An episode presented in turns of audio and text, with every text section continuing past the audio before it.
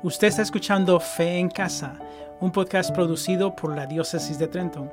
En este segmento usted escuchará el artículo del mes de agosto, La Asunción de María al Cielo, escrito por el diácono Jorge Valente de la parroquia Santa Rosa de Lima en Frijol y leído por Laura Cortés.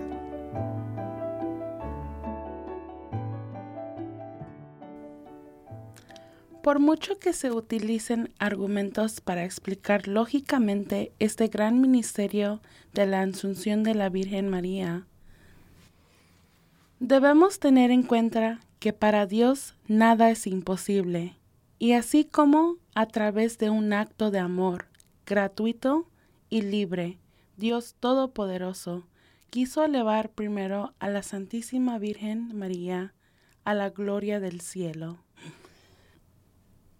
El Papa Pío XII, en 1950, a través de la Constitución Apostólica Munificentissimus Deus, definió ser divinamente relevado dogma, que la Inmaculada Madre de Dios, la simple Virgen María, después de completar el curso de la vida eterna, fue llevada en cuerpo y alma la gloria celestial.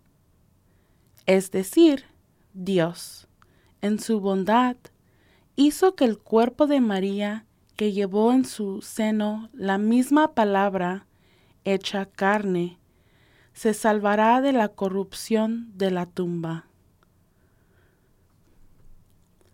La tradición de la Iglesia nos señala que, si la Virgen María murió, no fue por el pecado, sino para conformarse aún más perfectamente, como lo hizo a lo largo de su vida, a su Hijo Jesús, quien tampoco nunca pecó, y sin embargo experimentó la muerte que nos trajo nueva vida. Además de esto, la tradición también habla del sueño de la Virgen María, una fiesta muy celebrada en la Iglesia Ortodoxa, una doctrina según la cual Nuestra Señora, habiendo completado su tiempo y su misión aquí en la tierra, durmió y fue llevada al cielo en cuerpo y alma por los ángeles. San Alfonso María de Ligorio enseña, citando a San Pedro Damián, que el ministerio de la subida de María a los cielos fue más solemne de la ascensión de Jesús, porque los ángeles salieron al encuentro de Jesucristo, pero la Virgen María fue asunta al cielo en presencia del Señor de la Gloria y de todos los ángeles y los santos. La Iglesia también nos recuerda la realeza de María en la liturgia cuando lee el pasaje del Apocalipsis de San Juan que habla de una mujer vestida de sol, con una luna bajo sus pies y sobre una cabeza una corona de doce estrellas y dio a luz a un hijo varón, que vino a gobernar a todas las naciones, con un certo de hierro. Es así como María es reina, y comparte la vida y el amor de Cristo Rey. Recordamos que la carne de Jesús y la carne de María son la misma carne, por lo tanto, la carne de Nuestra Señora debe tener la misma gloria que la de su Hijo. De hecho, era justo que, estando tan unidos en cuerpo y alma durante esta vida, la Madre y el Hijo continuarán así también en la eternidad. De esta manera, creemos que el cielo ya están los cuerpos glorificados de Jesús y María, como una prefiguración de nuestros cuerpos al final de los tiempos. Con la segunda venida de Jesús, Por eso, cada domingo proclamamos con gozo esta verdad futura al final del credo. Creo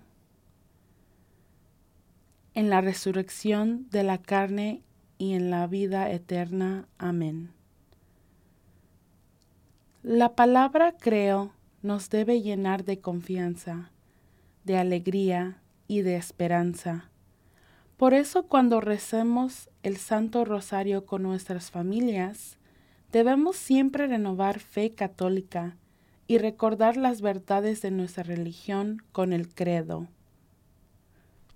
Recordemos también al rezar del Santo Rosario en familia, especialmente a contemplar en el cuarto misterio glorioso. La Asunción de María. Las palabras de la Virgen. ¿No estoy yo aquí, que soy tu madre? Estas palabras de la Virgen nos hacen recordar que no estamos solos, sino que ella está siempre a nuestro lado. Así sea.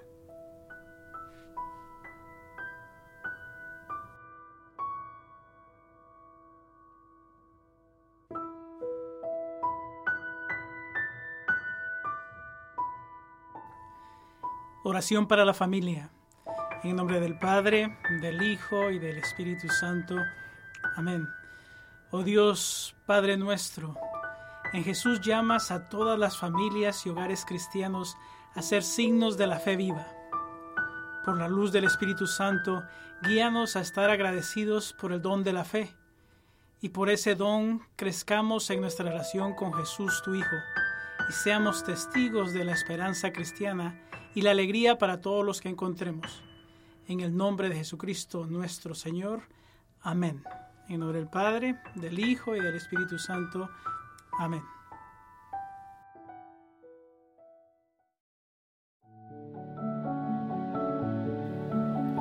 Usted ha escuchado Fe en Casa.